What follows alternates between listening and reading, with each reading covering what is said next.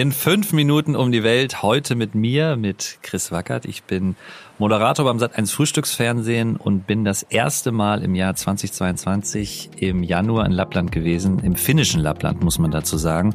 Und unglaublich beeindruckt gewesen, da es eine Grenzerfahrung teilweise gewesen ist, muss ich ganz ehrlich sagen. In fünf Minuten um die Welt. Der tägliche Reisepodcast von Travelbook. Heute geht's nach Lappland. Entweder oder. Schnelle Fragen in 30 Sekunden. Auto oder öffentliche Verkehrsmittel? Auto. Pärchen oder Familienurlaub? Pärchen. Entspannung oder Abenteuer? Abenteuer auf jeden Fall. Kultur oder Party? Auch definitiv Kultur. Teuer oder günstig? Teuer. Highlights, Lowlights, Must-Sees. Die Travelbook-Tipps.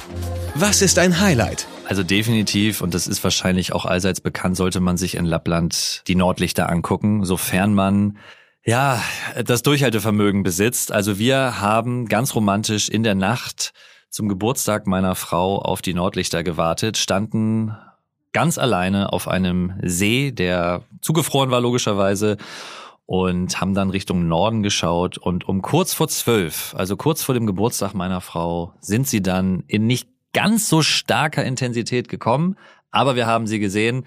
Dennoch war es bei minus 32 Grad, so schön die Nordlichter sind, unglaublich herausfordernd, weil ihr euch vorstellen könnt, dass minus 32 Grad über zwei Stunden, egal wie man angezogen ist, echt extrem anstrengend werden kann. Wo gibt es die besten Restaurants? Also in Rovaniemi gibt es grundsätzlich sehr viele gute Restaurants auch viele internationale. Ich würde euch empfehlen, dass ihr euch ein lokales Restaurant sucht, wo es dann auch Rentiergeschnetzeltes mit Kartoffelpüree und Preiselbeeren gibt, denn das ist so im Prinzip super bekannt für Lappland, für Finnland.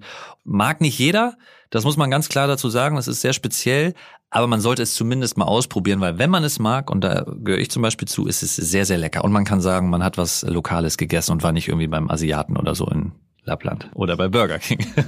Was ist total überschätzt? Sämtliche Touren, die auf Rentierfarmen führen, weil die meines Erachtens völlig überteuert sind und man sich auch einfach ein bisschen Zeit nehmen kann, um dort so hinzugehen. Ähm, und meistens sind die Menschen vor Ort unglaublich nett und kriegen einen dann irgendwie auch da so durchgeführt. Und je nachdem, wie viel Zeit man hat und wie viel Lust man hat, die Tiere zu füttern, ist man da auch nach einer halben, dreiviertel Stunde, Stunde wieder raus. Also das ist so mein Tipp. Es gibt Menschen, die geben da unglaublich viel Geld für Touren aus und Vielleicht mit Kindern eine gute Idee, aber da man eh nicht mit Kindern nach Lappland fahren sollte, weil es zu kalt ist, ähm, hört auf, diese Touren zu buchen. Was man unbedingt tun sollte.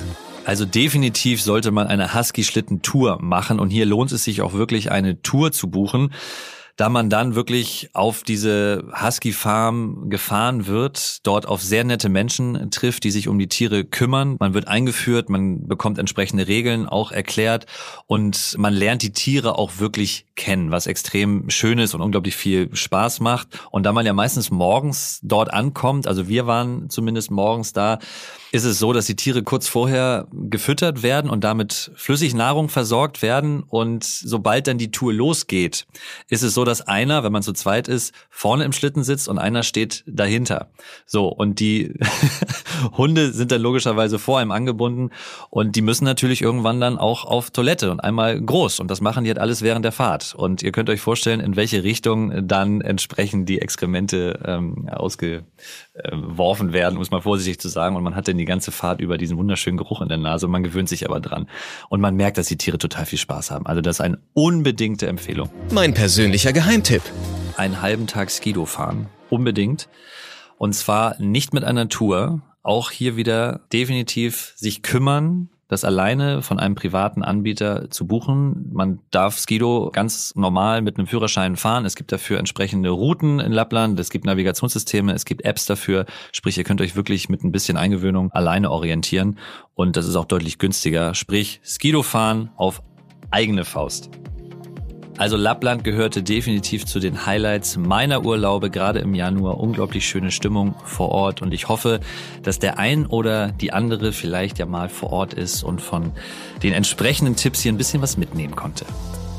15 Sekunden Auszeit